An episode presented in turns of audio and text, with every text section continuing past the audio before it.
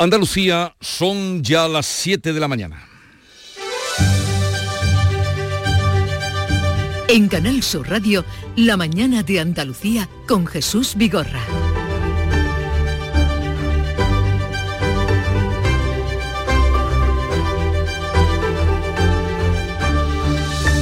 Buenos días queridos oyentes, es jueves 15 de febrero y después de la gran movilización llevada a cabo este miércoles en Andalucía por parte del sector agrario, el ministro de Agricultura va a recibir a las principales organizaciones agrarias, Asaja, COAC y UPA. Luis Planas confía en alcanzar una posición común de cara al próximo Consejo de Ministros de la Unión Europea con propuestas concretas para imponer las mismas exigencias a los productos importados de terceros países y para simplificar toda la burocracia de la que se quejan los agricultores que eh, conlleva la PAC. Una de las exigencias de los agricultores, como ha explicado en Canal Sur Radio el presidente de Asaja, Ricardo Serra. Se va a suprimir mientras no sea obligatorio, por ejemplo, el cuaderno digital. Como segundo, nos comprometemos a reclamar a Bruselas una PAC que además de medioambientalista de alguna manera garantice que los agricultores pueden tener un precio justo. El comisario europeo de Agricultura propone un plan de ayudas nacionales para hacer frente a las reclamaciones de los agricultores. Por su parte, la Junta destinará 125 millones para facilitar liquidez a los agricultores. El presidente Juanma Moreno muestra así su apoyo al campo. Nosotros también nos vamos a dejar la piel por nuestros agricultores y ganaderos y espero, deseo y confío que esas movilizaciones consigan esos objetivos. El asesinato de los dos guardias civiles arrollados en Barbate está poniendo al descubierto la falta de recursos con que cuentan los agentes destacados en el campo de Gibraltar. En la actualidad solo tienen en servicio las lanchas de la base de Algeciras. Las de Cádiz están averiadas, las cuatro, lo que obliga a hacer desplazamientos de 180 kilómetros. También se constata las dificultades para trabajar que tienen los jueces. El presidente de la audiencia de Cádiz, Manuel Estrella, ha explicado a Canal Sur Radio que la jueza que instruye el caso del asesinato de Barbate cambiará de destino en dos semanas. Es un destino maldito. La jueza que se ha hecho cargo de esta causa en dos semanas se va y aparecerá un chico joven, recién salido de la escuela judicial, con toda la ganas del mundo y con todo el interés. Y yo me atrevo a aventurar que a no mucho tardar, en cuanto se le permita, buscará otra plaza.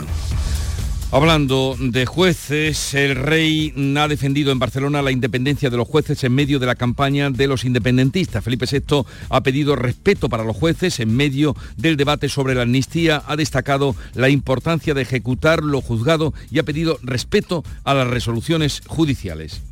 La independencia del Poder Judicial como institución es imprescindible para el adecuado funcionamiento de nuestra democracia, así como la de cada juez en el ejercicio de su jurisdicción. El presidente catalán no ha acompañado a Felipe VI una vez más en la entrega de despachos a los nuevos jueces. Por cierto, que el 75% de la nueva promoción eran mujeres el 75%, pero los despachos de jueces los entregaban siete hombres. El ministro de Justicia quiere garantizarse el apoyo de Junts a la ley de amnistía que ya rechazó en el Congreso. Peso y Junts habrían llegado a un acuerdo para sacar adelante la ley después de las elecciones gallegas sin modificaciones y sin renovar la ley del enjuiciamiento criminal. Eh, enjuiciamiento judicial. Asegura Bolaños que habrá amnistía total para todos los involucrados en el procés con cualquier procedimiento. La ley cubre a todas las personas que estuvieron involucradas en el proceso independentista. La ley que está hoy pactada, esa ley cubre todos los casos que se dieron en el proceso independentista. No deja a nadie fuera. El conflicto entre Israel y Hamas ha sido la causa de un nuevo desencuentro en el seno del gobierno de Pedro Sánchez porque Yolanda Díaz ha anunciado un viaje a Palestina sin comunicar ni acordar ni acordarlo con el ministro de Exteriores, que así lo ha manifestado José Manuel Álvarez. Y por si faltaba algo, la nueva presidenta del Consejo de Estado, la exministra andaluza Carmen Calvo, ha aprovechado la presentación de su libro, Nosotras es el título, para salir al paso de las acusaciones de transfobia que le vienen haciendo los de Podemos. Calvo también ha descalificado la canción que va a representar a España en Eurovisión. Esto es una canción para ganar dinero y votos y ya está. Más de una mujer que me ha dicho, Carmen, que a mí, antes de tirarme por unas escaleras y quedarme en una silla de ruedas, lo último que escuché fue zorra. El día da agua en las ocho provincias, va a llover de forma moderada en la mitad occidental con fuerza en Cádiz y con depósitos de barro. Bajan algo las máximas y soplarán vientos moderados que rolarán de este a oeste y arreciarán al atardecer en el litoral mediterráneo. Pero sepamos ahora con más detalle cómo viene el día este jueves en Cádiz. Salud, Botaro. 18 grados tenemos a esta hora, esperamos 21 de máxima y esperamos lluvia. Campo de Gibraltar, Javier Benítez. Hay 16 grados a esta hora en Algeciras, cielo cubierto, la máxima de hoy estará en torno a los 17 y también se esperan lluvias. En Jerez, Pablo Cosano. 19 grados ahora mismo, 20 de máxima, se esperan lluvias y con barro. ¿Cómo viene el día por Huelva, María José Marín? ¿Qué tal? Buenos días, pues aquí ya ha comenzado a llover, tenemos a esta hora 16 grados, cielos nubosos, vamos a alcanzar una máxima de 20. En Córdoba, Miguel Vallecillo. Hay nubes y 15 grados, en principio la lluvia a partir del mediodía, 22 de máxima en cualquier caso. Sevilla, Antonio Catoni. 14 tenemos y vamos a alcanzar una máxima de 21, también esperamos lluvias a mediodía y con barro. ¿Qué se espera en Málaga, Alicia Pérez? Pues en Málaga tenemos cielo cubierto, esperamos esa famosa lluvia de sangre, esa lluvia de barro rojizo, llegaremos a los 19 grados y tenemos 12. ¿Cómo amanece Jaén, Alfonso Miranda? Con nubes, aquí lloverá por la tarde, así que más vale no lavar el coche hoy. en Granada, Jesús Reina. Tenemos 12 grados de temperatura en este momento en la capital granadina, precipitaciones por la tarde, vientos fuertes por la tarde y máximas de 17 por la tarde. En Almería, María Jesús Recio. También por la tarde se esperan aquí algunas eh, tormentas, el cielo con algunas nubes, 15 grados, máxima 22 y el aeropuerto de Almería registraba ayer 26,7 grados, la mayor temperatura de su historia en un mes de febrero y la más alta de España.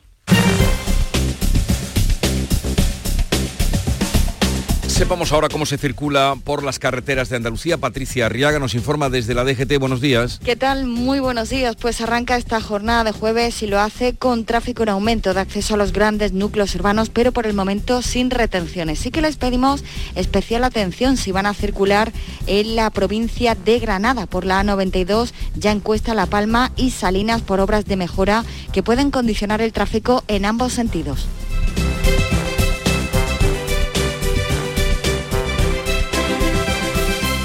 Siete, siete minutos de la mañana. La mayoría de incendios en el hogar están provocados por descuidos, olvidos y despistes. Enciende tu conciencia, apaga el riesgo.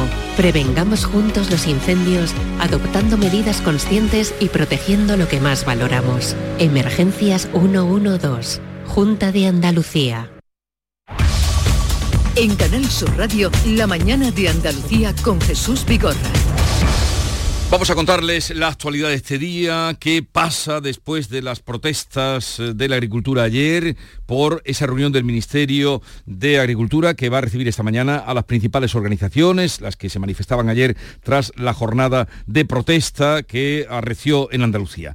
El comisario europeo de Agricultura propone ayudas por valor del 10% de la PAC para combatir la inflación y restar también burocracia. Manuel Pérez Alcázar. El ministro aspira a lograr una posición común con las organizaciones agrarias de cara al próximo Consejo de Ministros de la Unión Europea, donde defenderá reciprocidad en las exigencias a los productos importados de terceros países. También flexibilidad en la gestión burocrática de la PAC, una de las exigencias de los agricultores, como ha explicado en Canal Sur Radio el presidente de Asaja, Ricardo Serra. Se va a suprimir mientras no sea obligatorio, por ejemplo, el cuaderno digital. Como segundo, nos comprometemos a reclamar a Bruselas una PAC que además de medioambientalista de alguna manera garantice que los agricultores pueden tener un precio justo y razonable. Y nos comprometemos a lo que se han llamado a llamar las cláusulas de espejo. Pero tiene que acreditar que las condiciones y las limitaciones de la producción que están teniendo los españoles por carácter medioambiental y por otro tipo de cosas, también le tiene que cumplir que compite con nosotros, porque es que si no, esto es imposible. En medio del conflicto, el comisario europeo de Agricultura ha planteado un plan de ayudas nacionales para hacer frente a, a los problemas de los agricultores. Ascendería al 10% del volumen de los fondos que recibe cada estado de la PAC. En el caso de España, 500 millones de euros. El portavoz de Agricultura del Partido Popular en, Euro, en el Europarlamento, Juan Ignacio Zoido, urge al Gobierno a hacer su parte. También hay que llamar la atención de que el Gobierno de España tiene que ponerse las pilas para que esa condicionalidad la pida a la Comisión, porque la Comisión está proclive, según nos ha dicho el comisario, a aceptar esas propuestas. La consejera de Agricultura de la Junta avanza una partida de 125 millones de euros para dar liquidez a los agricultores. Las patronales del transporte por carretera piden rapidez al Gobierno en las negociaciones para acabar con los cortes de carreteras, como ha explicado en Canal Sur el secretario general de la Confederación Nacional del Transporte de Mercancías, José María Quijano. Somos un aliado de la agricultura en el sentido que los productos agrícolas van a los mercados en los camiones, con lo cual de alguna forma eh, lo que pedimos es que estamos de acuerdo en que cualquier sector pueda tener sus reivindicaciones, sus protestas, pero hay que también respetar al resto de los sectores, ¿no? El ministro Plana se ha reunido este miércoles con el Observatorio de la Cadena Alimentaria, al que ha dicho que las medidas de control de precios están funcionando. Y la reunión de hoy del ministro Luis Planas con las asociaciones agrarias llega después de una jornada de movilización, la de ayer, en la que se cortaron los accesos a Sevilla radicalmente y al puerto de Motril y se bloqueó el acceso a Andalucía por Despeñaperros a la altura de Guarromán y la A92 en Málaga, Nuria Durán. Miles de agricultores convocados por todas las organizaciones han secundado la jornada de protesta en Andalucía. Transcurrían sin apenas incidentes. Se nos eche un poco de cuenta de que la situación es, es caótica, vamos, que no podemos salir de donde estamos. En Motril y Jerez ha habido algún altercado con camiones cargados de producto marroquí. En Valladolid, una mujer de unos 80 años ha sido arrollada por un turismo y una furgoneta se llevaba por delante también a un agente de la Policía Municipal. El calendario de protestas se mantiene. Hoy se pueden repetir algunas espontáneas. El sector pesquero apoya a los agricultores y ha acordado fortalecer sus reivindicaciones. El presidente de la Junta, por su parte, ha mostrado solidaridad con los agricultores y constata que la sequía ha vuelto la situación crítica en nuestra tierra. Pedro Sánchez pide solidaridad entre territorios para hacer frente a la escasez de agua. El presidente andaluz, Juanma Moreno, se compromete a hacer todos los esfuerzos y señala que la sequía frena un punto y medio el crecimiento económico de Andalucía. Tengo la suerte y el honor desde que soy presidente siempre hemos ido por encima de la media europea y la media de España. Si no hubiera sequía, la economía andaluza estaría volando, estaría un punto y medio sobre la segunda economía en términos de crecimiento. Pedro Sánchez, por su parte, ofrece colaboración para garantizar suministro de agua para consumo humano y agricultores y de la agricultura en Andalucía y en Cataluña. Además, llama a la solidaridad entre territorios. Primero solidaridad, porque, porque este no es un problema de una u otra comunidad autónoma, de un u otro eh, territorio, no es un problema de una u otra vertiente hidrográfica, no es el problema de una u otra cuenca. Todas las administraciones tenemos la obligación de responder como el gran país que es España. La llamada a la solidaridad de Sánchez reaviva la guerra del agua entre Castilla-La Mancha y la comunidad valenciana. El presidente valenciano, el popular Carlos Bazón, califica, eh, eh, critica la propuesta de Pedro Sánchez y que no se haya referido al trasvase del Tajo Segura que también reclama Almería. El presidente manchego, el socialista García Paje, asegura que el Levante no puede gastar tanta agua. Eh, fue sorprendente la información que revelaba ayer esta casa, Canal Sur, Radio y Televisión.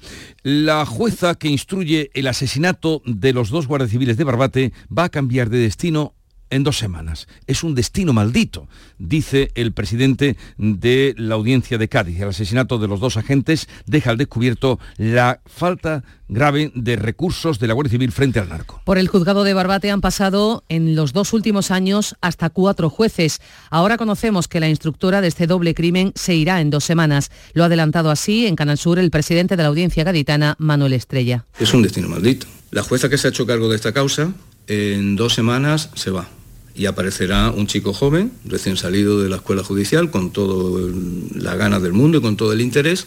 Y yo me atrevo a aventurar que a no mucho tardar, en cuanto se le permita, buscará otra plaza.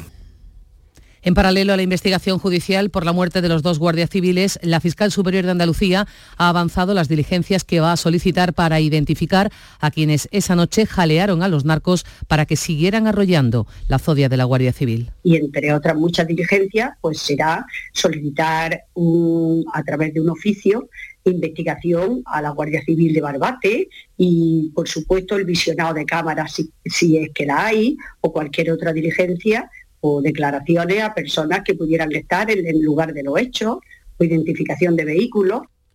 El rey ha mostrado su pesar por el asesinato de los guardias civiles. La madre de Miguel Ángel González, el guardia civil de San Fernando, arrollado mortalmente por esa narcolancha, reconoce que no ha sido capaz de ver el vídeo. En Canal Sur ha lanzado, no obstante, este mensaje a quienes jalearon a los narcos en el puerto de Barbate. Debajo del uniforme de mi hijo había una persona y detrás de esa persona hay una niña que ha dejado, ha dejado huérfana, ha dejado una madre sin su hijo, a una hermana sin su hermano, a, un, a unos tíos sin su sobrino y a unas tías.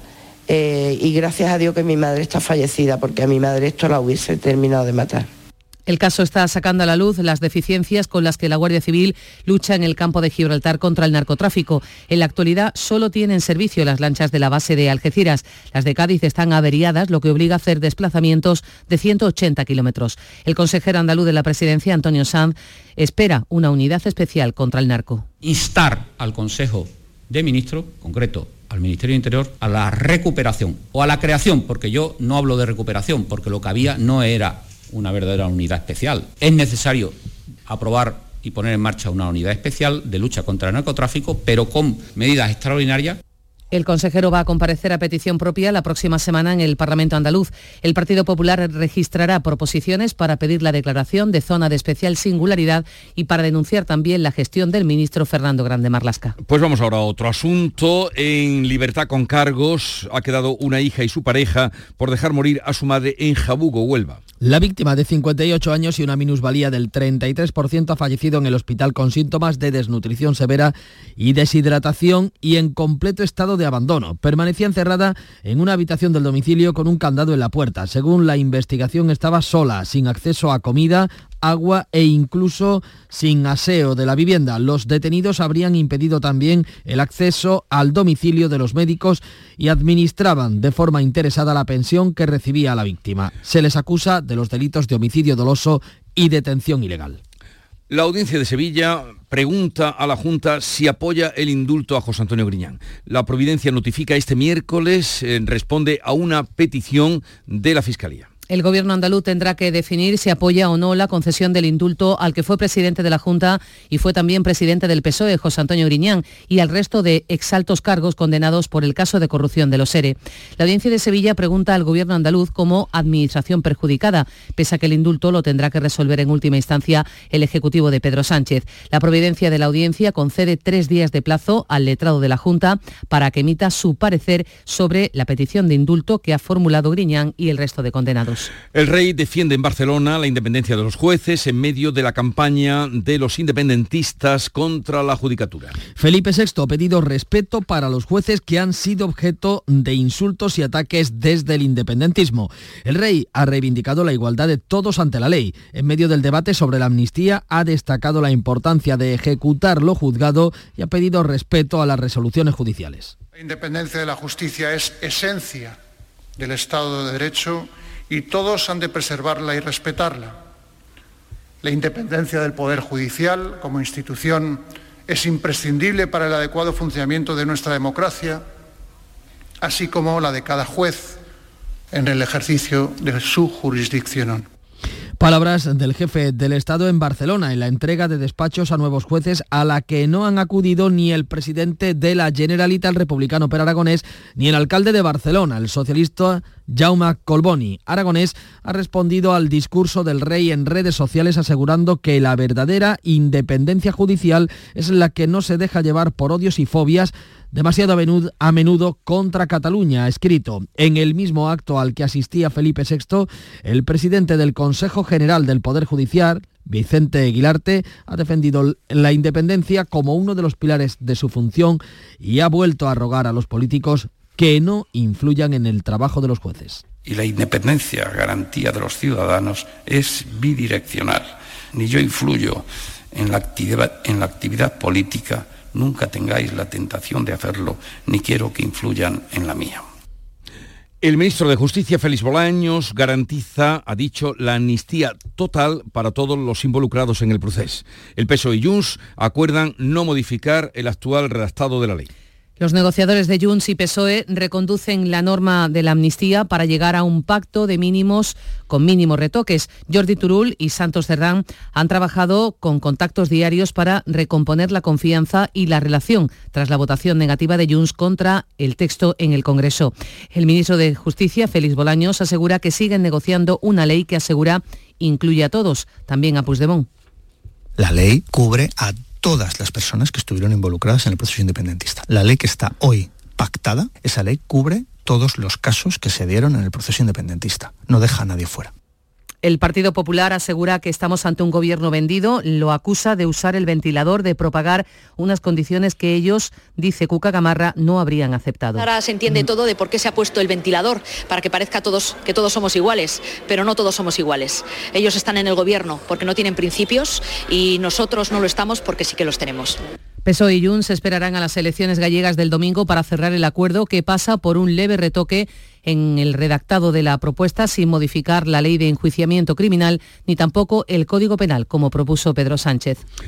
Nuevo desencuentro entre los socios de gobierno por el viaje que ha anunciado Yolanda Díaz que pretende hacer a Palestina. El ministro de Exteriores, José Manuel Álvarez, se muestra molesto por el anuncio no consensuado de la vicepresidenta. Yolanda Díaz asegura que el viaje se produce por la invitación del ministro de Trabajo palestino y que, aunque no ha informado a Pedro Sánchez, sí ha coordinado con el Ministerio de Exteriores. Díaz cree que España puede hacer más por los palestinos. Como siempre hago con todos los viajes internacionales, lo cursamos a través del Ministerio de Asuntos Exteriores para su conocimiento y para hacerlo eh, oficialmente. El ministro de Exteriores, José Manuel Álvarez, niega interlocución con Yolanda Díaz ni que se esté preparando visita alguna a Palestina. Desde Exteriores no estamos preparando ningún viaje de la vicepresidenta segunda. Quien sí ha viajado a Israel y a Palestina ha sido el presidente del gobierno. El viaje a Palestina anunciado por Yolanda Díaz ha ensombrecido un movimiento diplomático de España sin precedentes. La carta enviada a la Unión Europea por Pedro Sánchez junto al primer ministro de Irlanda, Leo Varadkar, para que se revise urgentemente el acuerdo que tiene la Unión Europea con Israel en materia económica y política por la insostenible, dicen, guerra de encaza. Una mujer ha muerto y 22 personas han resultado heridas en un tiroteo en Kansas City y durante la celebración de la victoria de los Chiefs en la Super Bowl. Entre los heridos de bala hay eh, nueve niños. Son las 7.22 minutos de la mañana. La mañana de Andalucía. Desde este pasado 12 de febrero hay cambios en la forma de ver tu televisión. Canal Sur solo emite ya en alta definición, por lo que debes buscar el indicativo HD junto a nuestro logo, en la parte inferior derecha de tu pantalla. Si ya ves este indicativo HD, te aconsejamos que reordenes los canales porque muchos dejarán de verse. Si tu televisor tiene más de 10 años, seguramente no está preparado para la recepción de nuestras nuevas emisiones. En ese caso, puedes cambiar tu televisor por uno nuevo o adquirir un decodificador o sintonizador externo que pueda recibir señales en alta definición. Los espectadores que vean Canal Sur a través de una plataforma digital no deberían tener problemas. Vamos ahora con la revista de prensa que nos trae Paco Ramón. Las protestas de los agricultores ayer y otra vez la amnistía ocupan la prensa. ¿Con qué titulares, Paco? Pues ABC de Sevilla Jesús dice que la lucha del campo bloquea Sevilla y la protesta nacional convocada con apoyo de organizaciones agrarias, cerró las cinco grandes vías de acceso a la capital sin mayores incidentes. También recoge en su portada ABC que la Guardia Civil solo tiene en servicio patrulleras en Algeciras. Las averías y la falta de medios les obligan a desplazarse 180 kilómetros para abordar los alijos para luchar contra el narco. En el país leemos eh, que España reclama que Bruselas adopte medidas contra Israel. Madrid y Dublín plantean revisar las relaciones por las posibles vulneraciones del derecho internacional en Gaza y la fotografía también para la protesta agraria que arrecia de nuevo, dice el diario de Prisa. En el mundo, elecciones en gallegas a la vuelta de la esquina, el PP se lanza a quitar a Pontón la careta en 48 horas decisiva. Los populares subrayarán la relación de la formación nacionalista con Bildu, del BNG con Bildu, con quien comparte, por cierto, lista para las próximas elecciones europeas. Fotografía para el rey junto al ministro Bolaños, el ministro de Justicia. El rey pide que todos respeten la independencia judicial, lo decía en la entrega de despachos de la carrera judicial de una nueva promoción. La razón, fotografía también para el rey. Felipe VI defiende que la independencia judicial es sagrada y es titular de apertura. Moncloa cede ante Junts y confirma la amnistía total. Bolaños anuncia, el ministro de Justicia, que el acuerdo con Puigdemont pasa por cubrir a todos los independentistas. Y dice la vanguardia que la Fiscalía crea una causa única para investigar la Operación Cataluña. La decisión de unificar los casos del fiscal jefe y de Trapero abre la puerta a que otros afectados de lo que llama la vanguardia la guerra sucia acudan a los tribunales. La foto también para el rey en Barcelona. Eh, foto que llama la atención en la entrega de despachos porque son siete hombres los que entregan los despachos cuando el 60% de, la, de las juezas son mujeres en nuestro país. Bueno, vamos a otra cosa, los editoriales, ¿qué dicen?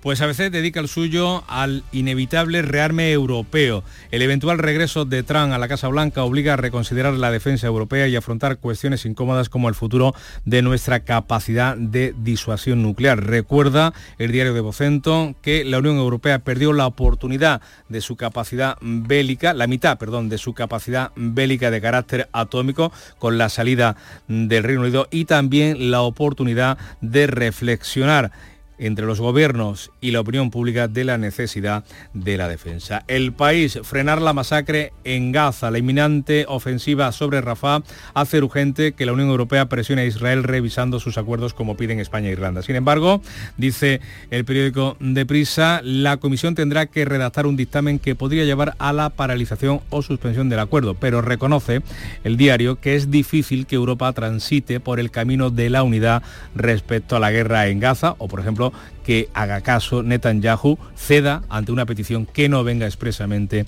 de Estados Unidos. En el mundo, el PSOE hace suyo el monolingüismo nacionalista, mientras Bruselas emite un duro informe sobre la inversión en Cataluña, dice este periódico, Ferraz trabaja por la vía catalana de Pontón, la candidata del BNG, y asume una de las falsedades más ostentosas de la España plurinacional de Pedro Sánchez, que es el respeto de la diversidad lingüística. Y en el grupo grupo Yolí, le, le quitan todo el crédito al ministro del Interior, Marlasca se queda sin crédito, es el editorial así lo titulan, estamos ante unos hechos de gravísimas consecuencias, refiriéndose al caso de los dos guardias asesinados en Barbate, que exigen responsabilidades políticas u operativas inexcusables, o ambas dice el grupo de prensa andaluza. ¿Alguna viñeta que te haya llamado la atención pues especialmente? la de Miki Duarte sobre la falta de medios de la Guardia Civil en el estrecho. Se ve en, una primera, en un primer recuadro a Batman, que presenta a la Bat Señal, ese foco de luz cinematográfica que mm, representa el murciélago, el Batarán, que es una especie como de boomerang, o el Batmóvil, se necesitan muchos medios para luchar contra el crimen, dice el superhéroe, el superhéroe de la mm, DC. Y le responde la Guardia Civil, una pareja, hombre y mujer y pareja de la Guardia Civil, díselo a los de arriba. Ya. Nuria Gaciño, buenos días. Hola, ¿qué tal? Muy buenos días. Vamos ya con la información deportiva que nos trae Nuria. El Betty regresa a Europa con ganas de volver a ilusionarse y a ilusionar. Sí, ese es uno de los principales objetivos porque atrás queda ese sinsabor de haber dejado escapar la Liga Europa y ahora toca ponerse las pilas en la Conference League, una nueva competición en la que el Betis parte hoy como favorito ante el Dinamo de Zagreb en la ida de los octavos. No se espera en el Benito Villamarín la afluencia de las grandes ocasiones debido en parte a que el club ha decidido que esta vez los aficionados tienen que pasar por caja, algo que no ha sentado nada bien. De los refuerzos de invierno se han quedado fuera de la lista, como saben, Pablo Fornals y el Chimi Ávila, pero sí está el congoleño Bacambú, que tras su paso por la Copa de África llegaba anoche a Sevilla y hoy va a ver el partido desde la grada. La cita, Betis Dinamo de Zagreb a las 9. Las citas de anoche en la Champions se han saltado con derrota de la Real Sociedad ante el PSG 2 a 0 y derrota también del Bayern de Múnich 1 a 0 ante la Lazio en Roma.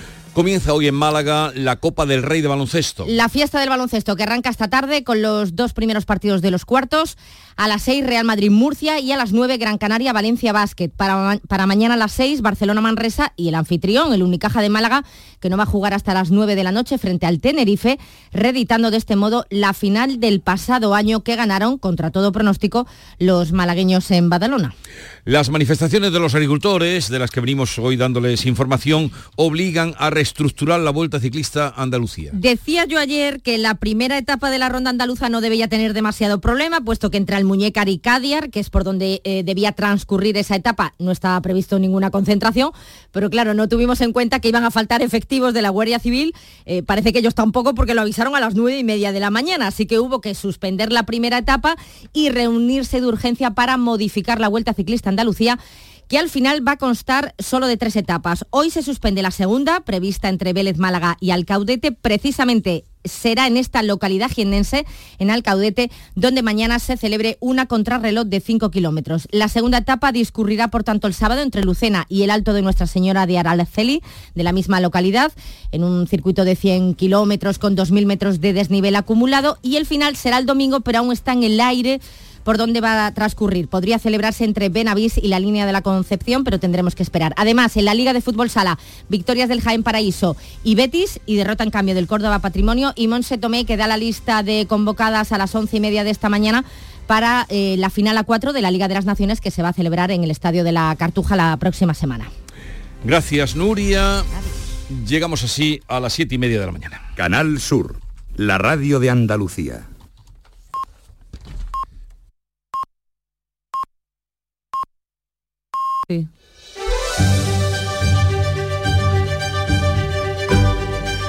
Siete y media de la mañana, ya a esta hora hacemos lo propio, que es repasar en titulares las noticias más destacadas de las que les venimos contando esta mañana. Lo hacemos con Nuria Durán.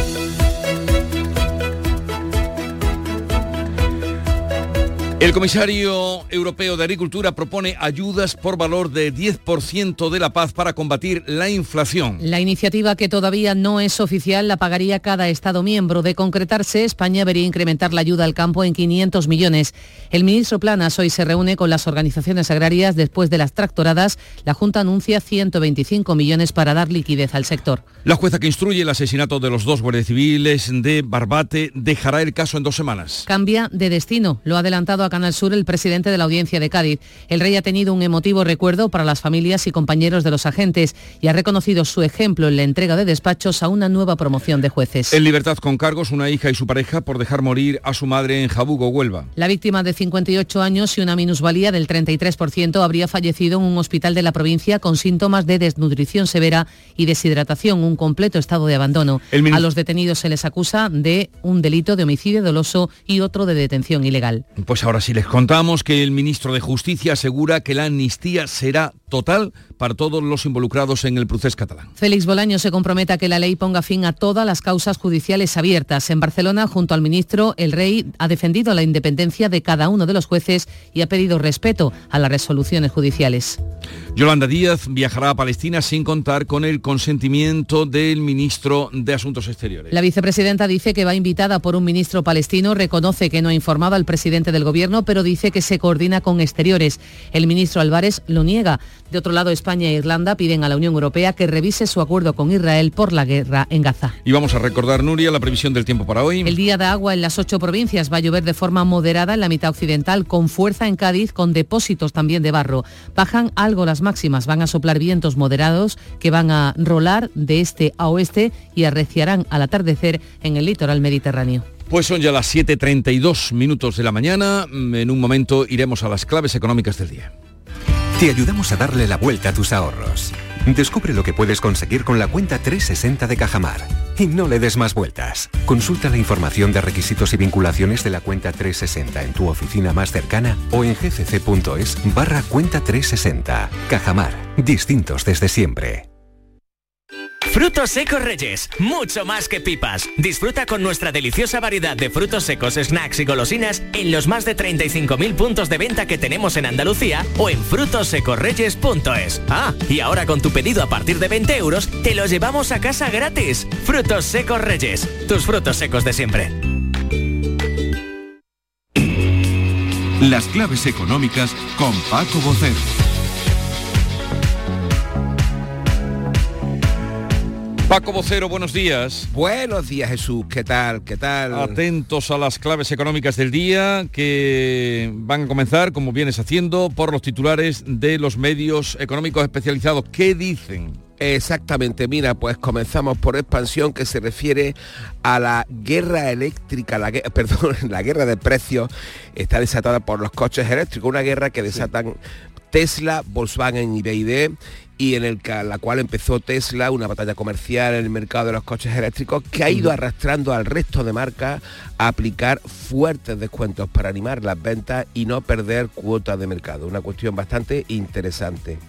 En cinco días nos cuentan que España afronta el vencimiento de los últimos 80.000 millones de deuda sin intereses y es que pese al alza de tipo el Tesoro ha logrado refinanciar a un coste menor la deuda de emitida durante la crisis que además ha sido emitida a tipo muy alto. Por su parte, en El Economista nos hablan de la cuestión de la competencia en la gasolinera y nos comentan que las gasolineras independientes, las estaciones de servicio independientes, están dando el sorpaso en números de puntos de venta a las grandes, a Repsol, Cepsa y BP, eh, según explica el informe de la Comisión Nacional de Mercado y Competencia. Y finalmente en Invertia se refieren a que el gobierno sopesa usar la inteligencia artificial y facilitar los bloqueos para luchar contra las estafas telefónicas, una iniciativa del ministro Escriba.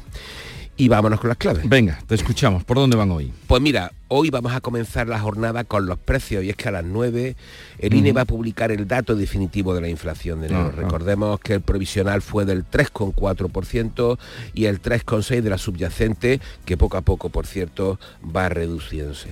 Eh, y ya que hablamos de precios, la reunión del Observatorio de la Cadena Alimentaria de ayer por la tarde, se recordó que la alimentación fue el grupo del IPC que más creció de media durante el año pasado, un 11,7%, con una subida del 13,3% de los alimentos elaborados y un 9,3% de los frescos. En fin, vamos a ver cómo han comenzado pues, en Quédense con esos precios, una subida... 11,7%. 11,7% y, y, el de, los... Eh, de, los alimentos elaborados. Exactamente, un 13,3 y un 9,3 de los frescos. Muy bien. Y ayer teníamos datos de la economía europea, anunciaste tú. ¿Cómo eh, salieron? ¿Cómo Pues mira, se evitó la recesión a final de año, pero el estancamiento es evidente. Apenas creció una décima, una escuálida décima de crecimiento en la Unión Europea en el cuarto trimestre y cero en la eurozona que sin embargo avanzó tres décimas en creación de empleo. Con estos datos, la economía europea habría crecido en la eurozona un escaso medio punto en 2023, con la economía española a la cabeza, hay que decirlo, tras registrar un 2,5, ese 2,5 provisional que conocimos a finales de enero. De hecho, nos sigue Francia con un 0,9%, es decir, hay una diferencia sustancial. Pero mira, fíjate, el detalle más relevante fue el anuncio del ministro alemán de Economía, Robert Habeck, que em, adelantó que el gobierno alemán va a recortar drásticamente su previsión de crecimiento para este año y pasa del 1,3 al 0,2, es decir, eh, son un 1 con un punto, eh, una auténtica eh, barbaridad, digamos, ¿no? Después de que además este año ya la economía alemana haya retrocedido tres décimas. Y claro, no tuvo duda, tuvo que expresar su gran preocupación en Alemania por, por esa situación económica que además es una cosa muy... Que por cierto, la Comisión Europea presenta hoy sus previsiones económicas de invierno y habrá que estar atentos en general y a lo que dice de Alemania en particular. Pues sí, hay que estar atentos, sí a esta evolución tan negativa que por cierto contrasta con el optimismo que tenemos en el país de la situación frente a la de hace 10 años. Pues sí, mira, es bastante comprensible porque en 2013 estábamos todavía sufriendo los envites directos de la gran crisis financiera. Y es que el optimismo que comenta, al que me hace referencia, viene de un informe del Banco de Consumo CTLM, en el que dice que los consumidores aprueban hoy la situación eh, económica con un 5,4 cuando hace 10 años la suspendían con un 3,7. Sí, bueno, muy evidente, ¿no? Pero mira, fíjate, me quedo del informe mm, con un indicador, el indicador de ahorro, que se elabora con las personas que declaran que han podido ahorrar algo en el último mes, en este caso en enero, por poco que sea, y que dice que un 40% de esas personas que dicen haber podido ahorrar algo van a tratar de seguir ahorrando en los próximos meses. Un dato que habla de optimismo, pero yo le pondría un poquito de prudencia al asunto. Oye, y para finalizar, ¿algo más? Pues mira, sí, una cosa, algo interesante. Una sentencia del Supremo que, di, que establece que los contribuyentes pueden solicitar al ayuntamiento directamente la devolución de lo que han pagado además por el IBI, por el impuesto de bienes inmuebles, si el catastro ha reducido el valor de ese inmueble. Es decir, que la sentencia además recuerda que los ayuntamientos deben actuar en el principio de buena administración y no deben delegarse a anular las liquidaciones de ese IBI cuando han, pro- han comprobado que no es correcto. Así que mm, es una cuestión importante. ¿eh? Bien, pues aquí lo dejamos. Paco, que tengas un buen día y hasta mañana, que ya será viernes y tendremos clave musical. Tendremos muchas claves. Hasta mañana, Jesús. Hasta luego, adiós. Si celebrasteis San Valentín, si no lo hicisteis, o incluso si pensasteis en hacerlo pero al final no pudisteis, tranquilos, porque este sábado podéis volver a celebrarlo. Este 17 de febrero, sorteo de San Valentín de Lotería Nacional con 15 millones a un décimo. Celebra tu amor a lo grande. Loterías te recuerda que juegues con responsabilidad y solo si eres mayor de edad. Descubre Andalucía también a través de su Semana Santa con Canal Sur Radio. Las grandes devociones, nuestro patrimonio histórico y artístico, las tradiciones y costumbres, la gastronomía y curiosidades de esta época, la música, las emociones que afloran. Semana Santa en Andalucía, de lunes a jueves, a las 10 de la noche en Canal Sur Radio con Manuel Mateo Pérez. Contigo somos más Canal Sur Radio. Contigo somos más Andalucía. Vamos a contarles otras noticias de Andalucía. En el municipio almeriense de Pechina, los bomberos han trabajado esta madrugada porque han ardido contenedores y vehículos, ya han sofocado las llamas, pero material y vehículos que estaban en la calle, ¿no, María Jesús Recio? Sí, los bomberos han necesitado más de dos horas para sofocar las llamas. Hace unos minutos regresaban al parque de Almería. Han ardido en distintas calles del pueblo contenedores y algunos vehículos estacionados en la vía. La Guardia Civil también se ha desplegado a la zona afectada. Consideran en una primera impresión de urgencia que ha podido ser la acción de uno o varios pirómanos. El primer aviso lo recibía el parque de bomberos pasadas las 5 de la madrugada. Acudía un primer camión cisterna, pero han tenido que trasladar un segundo para ayudar en esas tareas de extinción que ya han finalizado. En la provincia de Málaga hay dos heridos como consecuencia de la explosión de un barco en Benalmádena. ¿Qué ha pasado, Alicia Pérez? Muy buenas, pues estamos muy pendientes del estado de los heridos, sobre todo de uno que está grave y que tiene el 20% de su cuerpo quemado. Padece quemaduras en cara, brazo y pierna. Pues ha sido todo por la combustión, por la explosión de una embarcación. Ha sido una combustión que ha entrado muy rápido. La actuación del personal del puerto que soltaba el amarre del barco de recreo pues eh, ha permitido que no se haya extendido a otras embarcaciones. El barco ha quedado semi hundido. Los heridos pues son un hijo de los propietarios de la embarcación y también un operario de mantenimiento. El presidente de la Junta va a inaugurar esta mañana la primera planta fotovoltaica flotante en la provincia de Jaén, Alfonso Miranda. Se ha ubicado sobre la balsa de riego de la empresa oleícola Castillo de Canela. Se han montado 1.812 módulos de placas solares ocupando una superficie de 7.000 metros cuadrados. La energía generada por la planta será de 1,8 gigavatios al año, equivalente al consumo de casi 500 viviendas de tamaño medio en España y evitando también la emisión de casi 800 toneladas de CO2 al año. Se suprimen líneas de autobús en el distrito norte de Granada Capital, donde los vehículos son apedreados por grupos de jóvenes. Jesús Reina. La alcaldesa de Granada, Marifran Carazo, afirma que hace falta más policía, un asunto que se verá el lunes en la Junta de Gobierno de Seguridad. De momento estamos planteando otras alternativas, pero desde luego que lo que se necesita es más seguridad. En paralelo, las asociaciones de vecinos, los colectivos, los trabajadores sociales están haciendo su trabajo desde un punto de vista pues, educativo, con las familias, pero garantizar la seguridad de los conductores y de los usuarios del transporte público es fundamental. Los socialistas en la oposición municipal critican la decisión de suprimir el autobús a partir de las 7 de la tarde porque dicen castiga y criminaliza a los vecinos. Hoy se inaugura la exposición sobre el cartel de la Semana Santa de Sevilla que tanto diera que hablar y que elaboró eh, Saluciano García, Antonio Catoni. Sí, efectivamente, eh, Jesús se va a exponer en la Fundación Cajasol la obra que ha servido de base para elaborar este cartel, el cartel de este año. Por cierto, que el Consejo de Hermandades y Cofradías ha pospuesto el reparto de los 5.000 ejemplares, que según informaba la sede de la institución iba a comenzar ese reparto hoy. Bueno, pues de momento no se ha concretado la fecha, será a partir de hoy que el, el matiz es importante. Sepa los capillitas de toda Andalucía, además, que en la misma Fundación Cajasol se van a inaugurar hoy dos exposiciones más interesantes, la orfebrería de los hermanos Delgado y los bordados de Teresa del Castillo. La viuda de la duquesa de Medina Sidonia ha sido condenada por apropiación indebida de casi 300.000 euros y seis meses de prisión. Tendrá que indemnizar al heredero. Pablo Cosano. Pues sí, Lilian Dalman, la viuda de Isabel Álvarez de Toledo, ha sido condenada por la Audiencia Provincial de Cádiz a seis meses de prisión y indemnizar al hijo de la duquesa, Leoncio González de Gregorio, con 300.000 euros por un delito de apropiación indebida. Según los abogados del heredero, Dalman se apoderó de la totalidad del dinero que a la muerte del aristócrata estaba depositado en una cuenta de Londres y que estaba destinado al pago de deudas de la herencia. Por su parte, el defensor de Dalman dice que la denuncia tiene como fin su destitución como presidenta de la Fundación Casa Medina Sidonia, legalmente y que Leoncio, el hijo mayor de la duquesa, asuma el cargo. La Fiscalía pedía hasta tres años de cárcel y el hijo hasta seis. Canal Sur Radio entrega hoy la aguja de oro al mejor tipo del carnaval de Cádiz. Salud, votaron. En un acto ya tradicional en la plaza de San Francisco, en esta ocasión se lo lleva la comparsa El Joyero, que estamos escuchando, el Acerico, los responsables del tipo, un diseño de cuatro producciones que ha confeccionado Floren Campos y el sombrero es de Ojuilla, y un galardón que entrega Canal Sur Radio en colaboración con la ONCE que pone los mil euros, que es la dotación económica que tiene este premio y llaman Jesús 33 años, que se dice pronto. Eh, como los que tenemos de vida. Bueno, un poquito más.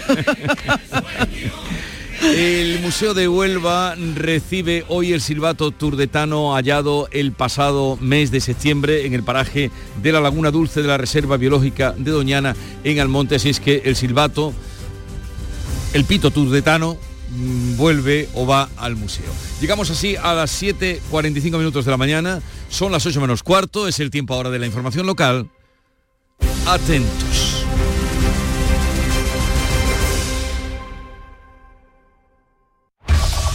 En la mañana de Andalucía de Canal Sur Radio, las noticias de Sevilla con Antonio Catoni.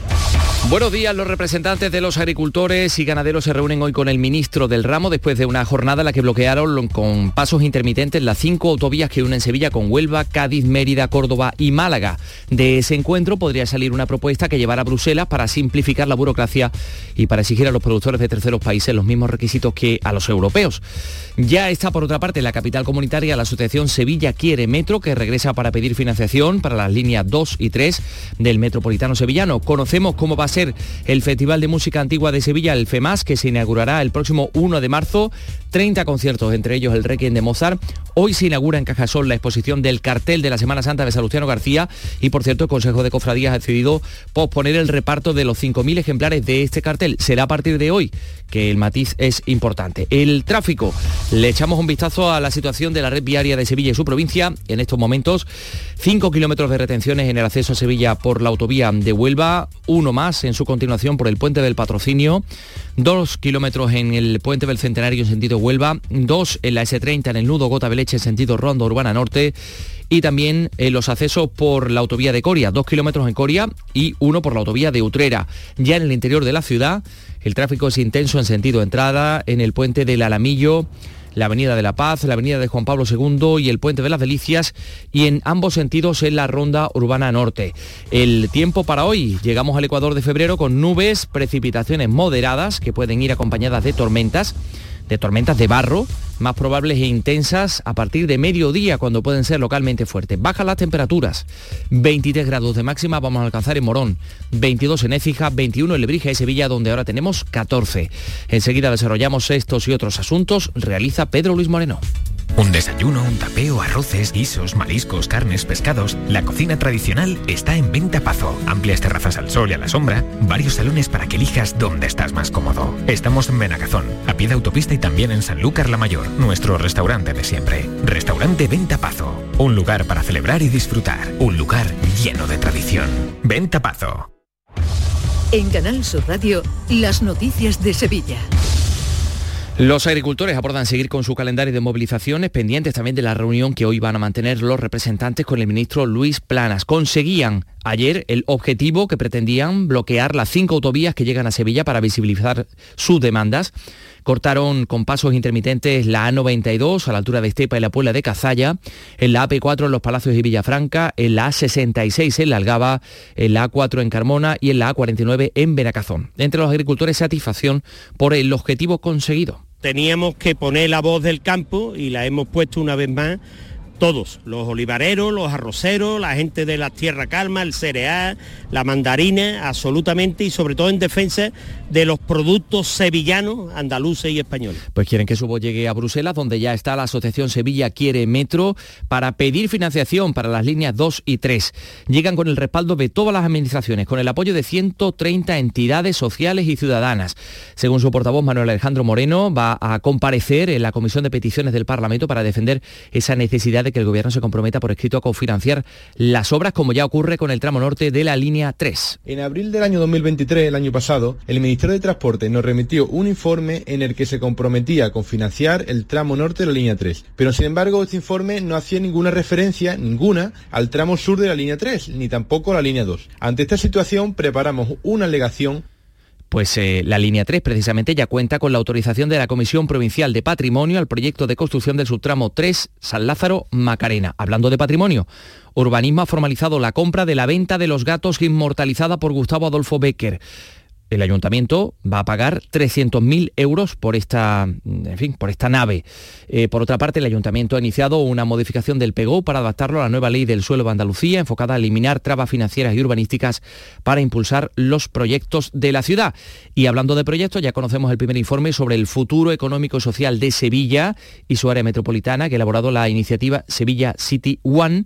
Dicen que hay que atraer eh, capital para invertir y que eso se consigue explicando pues todo lo que ofrece Sevilla decía el portavoz José Ignacio Fernández. Es la tierra de Velázquez, de Murillo, de Gonzalo Bilbao, de Valdés Leal, todos ellos grandes artistas que exportan nuestro nombre por todo el mundo.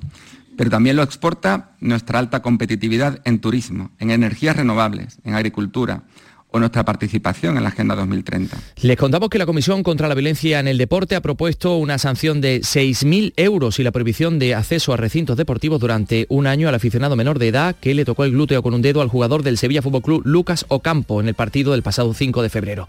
Y hoy pendiente del partido del Betis contra el Dinamo de Zagreb. Antonio Camaño, buenos días. Hola, ¿qué tal? Muy buenos días. El Betis debuta esta noche en la Conference League ante el Dinamo de Zagreb con la intención de aspirar a lo máximo en Europa después del varapalo de la Europa League. Pellegrini tiene muchas ausencias porque no puede contar ni con Fornals, Chimi Ávila, Sabalí, Altimira, Sócrates y también lesionados, porque entre ellos importantísimas las bajas de Ayoce, Isco y Guido Rodríguez. Mientras tanto, el Sevilla confirmó en la tarde de ayer la celebración de una nueva junta de accionistas solicitada nuevamente por José María del Nido Benavente. Será el próximo 18 de marzo a las 6 de la tarde, la tercera en apenas unos meses. El Dinamo de Zagreb es el club croata más emblemático. En 1945, terminada la Segunda Guerra Mundial, se unificaron los tres clubes de la entonces ciudad yugoslava. También se adoptó el nombre de Dinamo, o sea, movimiento, tal y como marcaban las directrices de la policía política soviética. Y este jueves el Dinamo de Zagreb visita al Betis en el Villamarín, en partido de la Conference League. Te lo contamos en directo desde las 9 menos 20 en Radio Andalucía Información con Jesús Márquez. Contigo somos más deporte. Contigo somos más Andalucía. Las noticias de Sevilla. Canal Sur Radio. La Policía Nacional ha detenido a un hombre en Lebrija por compartir pornografía infantil a través de un chat de material sexual entre adultos con más de 500 participantes. Tiene antecedentes, incluso ha estado en prisión por agresión sexual a un menor. Ahora colgaba estos vídeos de sexo explícito entre menores y animaba a difundirlos. Por otra parte, les contamos que el asalto a la casa de María del Monte fue de una violencia extrema y desproporcionada que puso en riesgo real a las víctimas. El sobrino de la cantante, que fue quien indicó el momento del robo, eh, pues asegurándose de que su tía estuviera en casa y facilitó el acceso a la vivienda, aunque no estuvo en el asalto. Eso es lo que consta en el auto del instructor que ha enviado a prisión a Antonio Tejado, el sobrino de la cantante eh, María del Monte. Explica que los asaltantes entraron por la valla perimetral y que luego irrumpieron violentamente en la vivienda, que maniataron, que golpearon, que amenazaron a las cinco personas que estaban dentro, hasta que María del Monte accedió a abrir la caja fuerte. La familia de Antonio Tejado pide respeto, su hermano. Respeto para poder seguir nuestras vidas, para poder seguir luchando, porque hay menores, como dije ayer, y hay padres mayores, y no solo nuestra familia, hay muchas familias que están sufriendo por esto, ¿vale? Así que un poquito de conciencia, estamos fuertes, estamos muy unidos y luchando un montón. Son las 7.52. Dime, escúchame, ¿dónde quedamos para comer? Pues estuvimos el otro día en el barrio de Santa Cruz por salir por el centro y no veas cómo comimos en la hostería del Laurel. Te pido una pinceladita. Una chacina en condiciones con un jamón bueno. La ensalada de tronco de bonito espectacular. Pescadito frito, pero bien frito. Las croquetas caseras del chef. Pero vamos, que lo tengo claro. Dentro de la hostería, tranquilo y bien atendido de sevillanas maneras. pues ya me has liado. Voy a reservar en el 954 220295 que ya vamos tarde. Recuerda, Hostería del Laurel, Plaza de los Venerables, Barrio de Santa Cruz. Cada noche, de lunes a viernes a las 10, Canal Sur Radio te acerca a la Semana Santa. El llamador.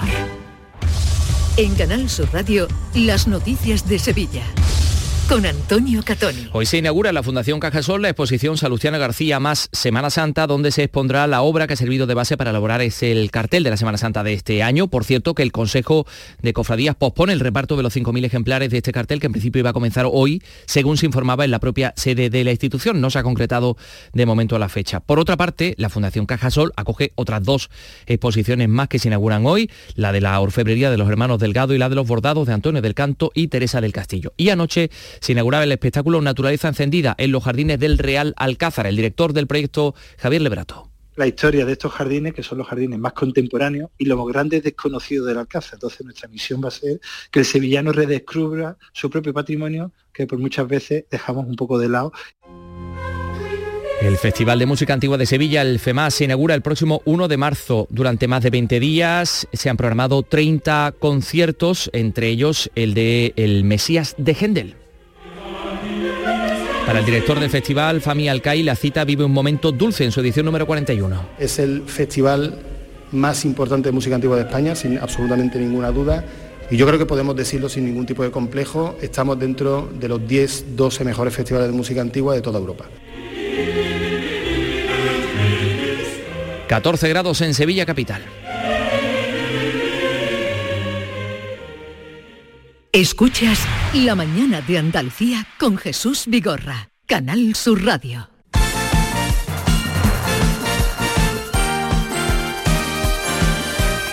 ...8 menos 5 de la mañana. Nuria Caciño, buenos días. Hola, ¿qué tal? Muy buenos días. Hoy tenemos competición europea de uno de los Mm. nuestros. Llega la Conference League al Benito Villamarín esta noche con la ida de los octavos de final. Una competición menor, pero eso no debe quitar las ganas de querer conseguir un título este año, como ha querido recalcar el guardameta Ruiz Silva. Sería un logro importante conseguir un título. Eh, estamos todos muy ilusionados. Esperemos que, que sea un- una competición, eh, la vamos a afrontar de esa forma. No debe restar ilusión, como decíamos, la Conference League, aunque es cierto que esta noche a las 9 no se espera la afluencia masiva que suele haber en el estadio verde y blanco. Y es que la política del club ha impuesto en esta ocasión que los aficionados tengan que pasar por taquilla, algo que no ha sentado nada bien. A pesar de las numerosas bajas con las que cuenta Pellegrini, el Betis parte como favorito ante el Dinamo de Zagreb eh, y eso que el técnico chileno, en fin, no comparte esta opinión. No, no creo que haya favorito ninguno de los dos, todos tendrán distintos argumentos por la cual seguir o por la cual no seguir. No creo que el Dinamo descuide la, la Europa, la, la Conference por ver lo que hace en la liga, yo creo que son dos caminos distintos. Ambos conducen a Europa la próxima temporada, así que vamos, si creemos que va a encontrar un rival fácil, estaríamos muy equivocados. De los refuerzos en el mercado de invierno no fueron inscritos, como saben, ni Fornals ni el Chimi Ávila, pero sí el congoleño Bacambú, que tras participar con su selección en la Copa de África llegaba anoche a Sevilla. Hoy va a ver el partido desde la grada. Ya saben, Betis, Dinamo de Zagreb a las 9, después de haber disfrutado de dos jornadas de Champions, ida de los octavos, donde anoche la Real Sociedad perdía en París ante el PSG por 2 a 0. No se ha mordido la lengua y Manuel Alguacil al poner todo el foco de la crítica sobre Traoré, principal responsable del primer gol encajado al dejar, al dejar a la defensa con uno menos. No lo entiendo. Si un jugador deja al equipo con uno menos es porque tiene que ir al hospital. Y es que luego ese, ese propio jugador se ha ido del partido. Y a la vez que él se ha ido del partido, el equipo se ha ido del partido. Y eso es lo que me duele. También cayó anoche el Bayern de Múnich que no atraviesa por su mejor momento, 1-0 ante el Alacho en Roma. Comienza hoy en Málaga la Copa del Rey de Baloncesto. Esta tarde se disputan los dos primeros partidos de los cuartos de final. A las 6 Real Madrid-Murcia, a las 9 Gran Canaria-Valencia Basket. Para mañana a las 6 Barcelona-Manresa y el anfitrión, el Unicaja de Málaga, que va a jugar a las 9 frente al Tenerife. Favorito el Madrid para alzarse con el trofeo copero, pero el Unicaja también está en las quinielas, aunque Ivonne Navarro, al igual que Pellegrini, rechaza esta etiqueta. Si alguien quiere que diga que somos favoritos por ir segundos en la liga, pues lo digo, pero es que no tiene nada que ver porque es una competición completamente diferente a la que puede pasar cualquier cosa. Y somos el mejor ejemplo. Pues sí, son claro ejemplo ya que ganaron el pasado año en Badalona contra todo pronóstico, precisamente frente al Tenerife. Eh, ganaron en la final, que será el rival de el viernes en los cuartos de final. Una vez más pongamos, eh, o sea, una vez que pongamos fin a la semana europea y a los cuartos de la Copa del Rey de baloncesto, va a comenzar la vigésimo quinta jornada en primera. El primero de los andaluces en jugar será el Cádiz, que el sábado a las cuatro y cuarto visita a Osasuna. Hay mucho malestar y preocupación entre los cadistas por la mala situación del equipo. Así lo ha reflejado la plataforma Alma Cadista a través de un comunicado en el que también le piden explicaciones al presidente a Manuel Vizcaíno, ya que este ha afirmado en más de una ocasión que es la mejor temporada del club en primera. El sábado también, pero a las 9 el Sevilla juega en Valencia. Quique Salas podría llegar a tiempo. El domingo, duelo andaluz a las 4 y cuarto Los Cármenes entre el Granada y el Almería. A pesar de la pésima situación del conjunto almeriense, habrá desplazamiento masivo de sus seguidores. Prueba de ello es que se han vendido todas las entradas eh, que dio, que ofreció el club granadinista. Y mientras en el Granada se aferran a una de las mejores oportunidades que van a tener para acercarse a la permanencia. El director deportivo, Toñosi, aprovechando la presentación de Mar Martínez y Pelistri, ha querido lanzar este mensaje de optimismo a la afición. Que me emociona, a mí me emociona. Quiero que emocione también esta ciudad, esta afición especialmente esta semana, que tenemos una semana, tenemos un partido el domingo muy importante y no veo la hora de estar ahí, de ver el, campo de juego lleno, de ver la afición que nos recibe con el bus. Yo esto quiero, porque yo creo que los chicos se lo merecen, porque la verdad que está, está formando un lindo grupo. El domingo también juega el Betis, a las 9 recibe al Alavés. Y vamos a ver cuántas etapas se van a poder disputar de la Vuelta Ciclista Andalucía, que se ha visto afectada por las manifestaciones de los agricultores, por falta de efectivos de la Guardia Civil se tuvo que suspender la etapa de ayer, que era la primera, también la de hoy. Se va a celebrar mañana una contrarreloj en la localidad jiennense de Alcaudete, contrarreloj de 5 kilómetros y pendientes hoy de la convocatoria de Monse Tomé a las 11 y media de la mañana. Canal Sur, la radio de Andalucía.